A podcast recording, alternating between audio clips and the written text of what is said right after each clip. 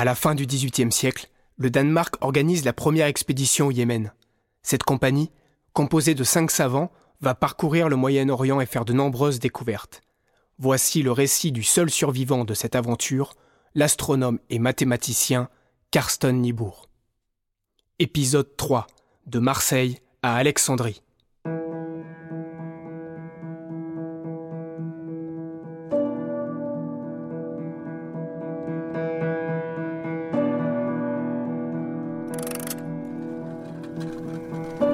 Le courrier danois de Copenhague, 12 janvier 1761. En cette année de grâce 1761, bien que les temps soient difficiles, Sa Majesté le roi de Danemark s'efforce sans cesse de favoriser le développement des connaissances et des sciences. Aussi a-t-elle décidé d'envoyer, à bord du vaisseau de ligne le Groenland, une compagnie de savants qui devra traverser l'Égypte pour gagner l'Arabie heureuse. Le retour en Europe se fera par le Moyen-Orient, dans le but de procéder, partout où elle se trouvera, et pour le plus grand bien de la science, à de nouvelles découvertes et observations. On peut espérer qu'avec la grâce de Dieu, leurs ailes et leurs capacités leur permettront de mener à bien cette entreprise. «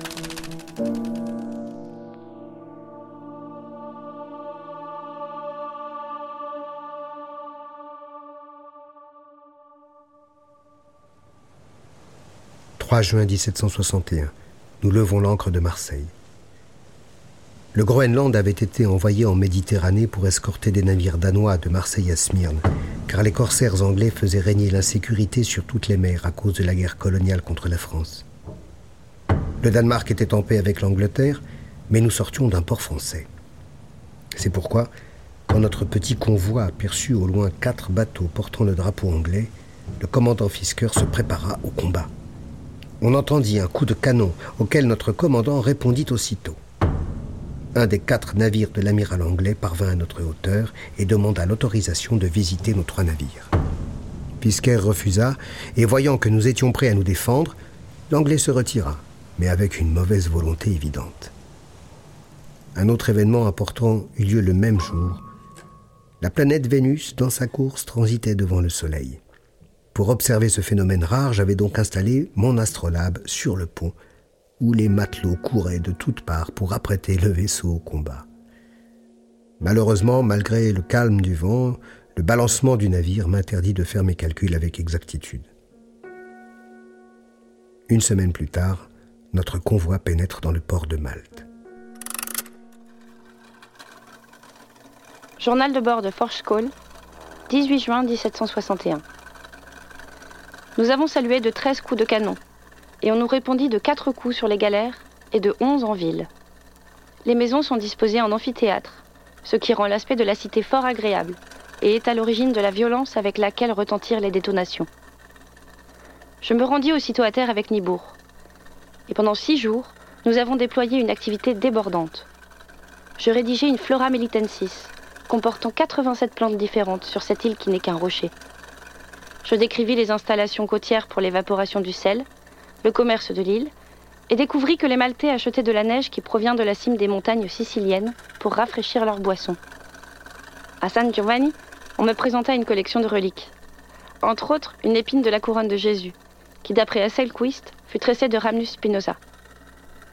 Mais mes yeux de botaniste ont pu constater que l'épine qu'on me montrait n'était qu'un morceau d'eau pointu, blanc et tout droit.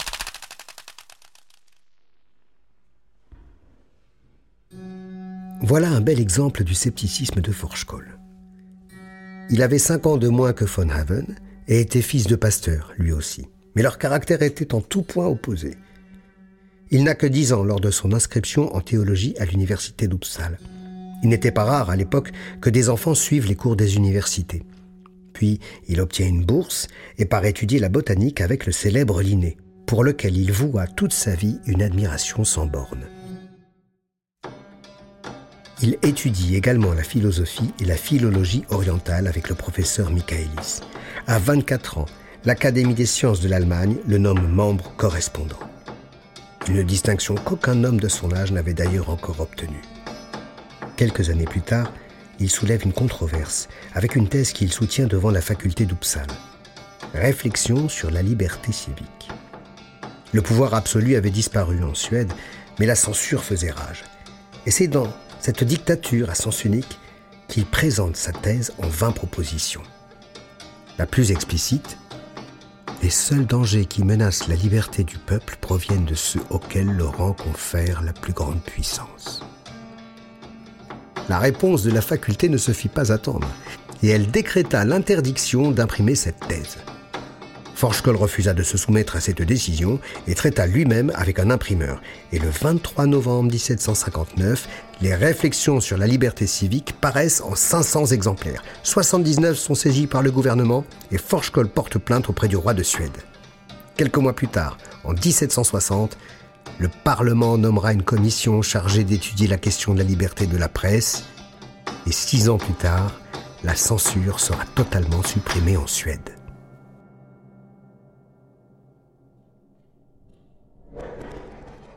20 juin 1761, nous quittons Malte. C'est à ce moment que je ressens les douleurs de la dysenterie. Je perds alors tout espoir de voir Constantinople, pour ne pas dire l'Arabie. Nous arrivons dans l'archipel grec en plein été. Cette chaleur me gêne beaucoup. Le 30 juin, nous sommes à Smyrne. J'ai à peine la force de me lever assez longtemps pour regarder la ville depuis le hublot de notre navire. Je suis très amer. Cette escale offre aux autres membres de l'expédition leurs premières impressions de l'Orient. Galeries pleines d'ombre s'ouvrant sur les rues, hommes et femmes qui se rassemblent sur les marchés pour y acheter des ketmis musqués et de la poudre de l'arbre d'Abraham, des hommes portant des turbans et des tuniques blanches, et des femmes portant le voile. Forchkoll découvre même un oiseau dont il n'avait jamais lu de description. Les indigènes lui racontent que le Coran interdit de tuer les tournes roses, très répandus en Orient, car il peut dévorer plus de 10 000 sauterelles par jour. 10 juillet 1761. Nous appareillons de Smyrne pour l'île de Tenedos, où nous quittons le commandant Fisker. Cette île est vraiment le seuil de l'Occident et de l'Orient. Nous embarquons sur un petit bateau turc. La fièvre me fait toujours souffrir et le voyage à travers le détroit des Dardanelles et la mer de Marmara se poursuit en de lentes étapes, la voilure étant trop importante pour naviguer par vent fort. Forchkoll d'ailleurs en profite pour débarquer et botaniser sur les rivages entre les champs de maïs et les cotonniers. « 30 juillet 1761. Nous arrivons à Constantinople. Nous descendons chez von Galler, l'ambassadeur du Danemark, l'un des jeunes et habiles diplomates de Bernstorff qui nous servira d'intermédiaire avec le gouvernement de Copenhague tout au long de notre expédition. Un courrier considérable nous y attend. Presque toutes les universités européennes nous demandent d'étudier un lot inimaginable de problèmes. Un circoncis éprouve-t-il plus de plaisir qu'un non circoncis doit-on considérer les déserts d'Arabie comme un signe précurseur d'un dessèchement qui s'étendra graduellement sur toute la surface de la Terre? Ou encore, la polygamie a-t-elle une influence sur l'accroissement ou la diminution de la population? Parmi toutes ces lettres, Forschkoll trouve aussi la réponse de Bernstorff aux demandes qu'il avait faites à Marseille. Il est autorisé à envoyer des semences aux grandes universités européennes cette autorisation va pousser à l'extrême son activité. En raison de ma santé, le séjour à Constantinople s'allonge de semaine en semaine et Forchkoll se trouve constamment en route. Il récolte les semences, visite les grands ports de la ville, suit le rivage jusqu'à la mer Noire, étudie la langue locale, observe le système d'approvisionnement d'eau de la ville et prépare une liste des teintures que revendent les Juifs au marché. Pendant ce temps, je demeure chez l'ambassadeur et me fais soigner. Au bout d'un mois, je peux enfin me promener dans la ville. Je me charge de récupérer des lettres d'introduction de riches marchands pour le Caire et l'Arabie. D'un commun accord, nous décidons de nous habiller avec les costumes orientaux. La vue de nos vêtements européens provoquerait les railleries du peuple. De plus, ces étoffes ne seraient pas commodes sous la chaleur, ni adaptées au mode de vie. Début septembre, nous sommes tous prêts à repartir mais un événement va bouleverser le cours de l'expédition et causer beaucoup de soucis à l'ambassadeur pendant des années. Une fois de plus, c'est Von Haven qui en est la cause. Von Haven et Forschkoll s'évitent autant qu'ils peuvent, Forschkoll avec ses randonnées et Von Haven à la recherche de ses manuscrits rares. Pour la première fois, Il peut d'ailleurs se targuer d'un résultat concret. Il achète 34 manuscrits anciens d'histoire et de poésie et je crois deux lexiques précieux. Avant même qu'il ne fasse état de ce succès, il en ruine déjà l'importance. En effet, il avise Bernstorff qu'après une discussion avec l'ambassadeur de France à Constantinople, il est absolument impossible de pénétrer en Arabie heureuse. Et que l'expédition n'atteindra jamais le but fixé.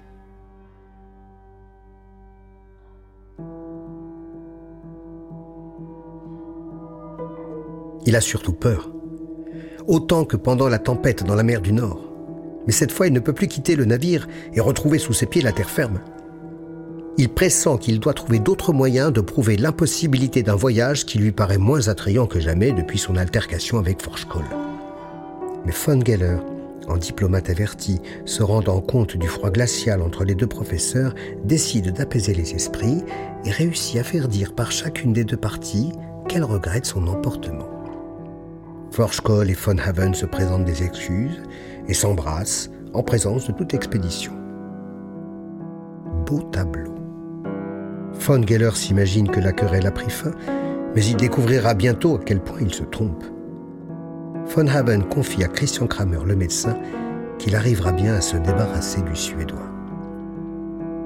La veille du départ, les deux Danois se rendent chez Florent, l'apothicaire français, pour lui acheter les remèdes pour le voyage. Soudain, c'est comme si cette terrible menace contre Forschkoll résonnait de nouveau à l'oreille de Kramer. Parmi les remèdes que von Haven commande, figurent 8 doses d'arsenic jaune et 16 d'arsenic blanc. 8 septembre 1761. Revêtus des costumes orientaux, nous quittons Constantinople sur un bateau turc en direction d'Alexandrie la véritable aventure commence. Et l'univers dans lequel nous plongeons est fort différent des habitudes prises sur le Groenland. Le but de la traversée de ce bateau est de fournir de jeunes femmes esclaves, d'ailleurs fort bien traitées. Les Turcs doivent les vendre en Égypte, et il est important pour leurs propriétaires qu'elles apparaissent sur le marché, gaies et en bonne santé. Notre voyage se poursuit sur la mer de l'archipel grec. Nous dépassons Samos. Je mène les observations que la maladie m'a fait négliger. Nous croisons le capitaine Pacha, pirate qui fait régner l'insécurité sur cette partie de la mer et qui mouille au large de Rhodes avec six vaisseaux de guerre. Mais d'autres problèmes nous préoccupent. Il ne s'agit pas des belles esclaves de la cabine d'au-dessus, ni des menaces du capitaine Pacha. Kramer nous a fait part de sa visite avec von Haven chez l'apothicaire de Constantinople. C'est d'ailleurs pour cela que nous débarquons à Rhodes avec Forschkoll et Baurenfeind. Nous y écrivons une lettre adressée à l'ambassadeur du Danemark à Constantinople.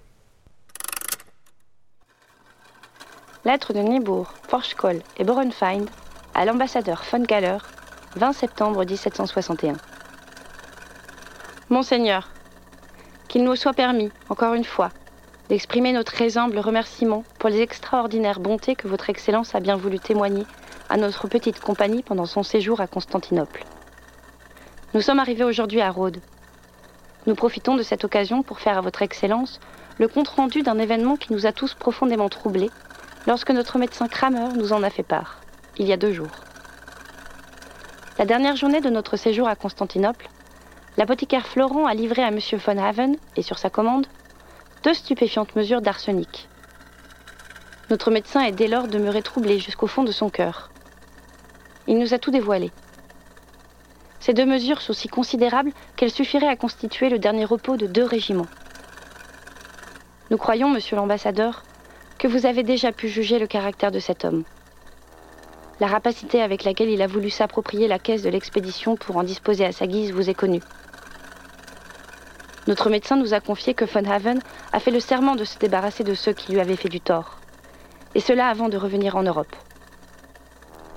Si nous rapprochons ce qui précède de l'esprit maladif de domination et des accès de rage dont il fait preuve chaque jour, nous ne pouvons attribuer à cet achat que les motifs les plus atroces.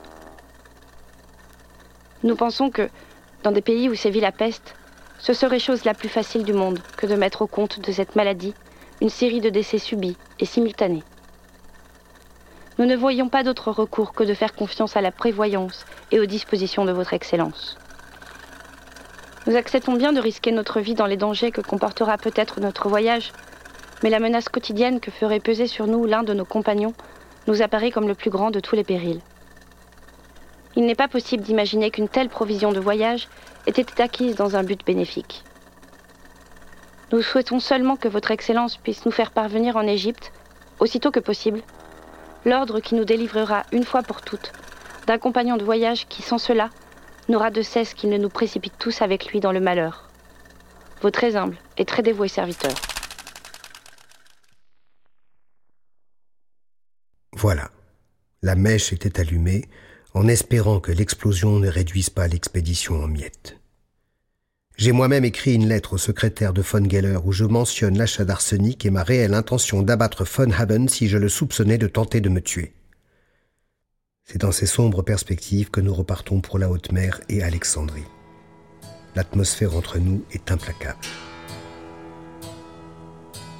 Un seul fait marquant durant la fin de ce trajet est une discussion entre un musulman, von Haven, et moi-même. Au cours de la conversation, von Haven s'est lancé dans une tentative de conversion, et le voici assez imprudent pour vanter les avantages du christianisme sur l'islam. Le musulman se lève et nous quitte en disant que ceux qui croient à d'autres dieux qu'Allah doivent être des bœufs ou des ânes. Cet excellent homme nous a rappelé qu'on doit laisser chacun demeurer dans la certitude que sa religion est la meilleure aussi longtemps qu'il ne commence pas lui-même à douter d'elle. Je ne conçois pas que ma tâche soit de faire du prosélytisme. Il m'est arrivé de leur parler des différents aspects du christianisme, mais sans le prétendre supérieur à la doctrine du Coran, et aucun d'eux ne s'est jamais mis en colère. Je veux bien renseigner, mais non convertir. La vérité est une affaire privée. Une semaine à peine après l'appareillage de Rhodes, nous pénétrons enfin dans le port d'Alexandrie, où le consul de France nous accueille.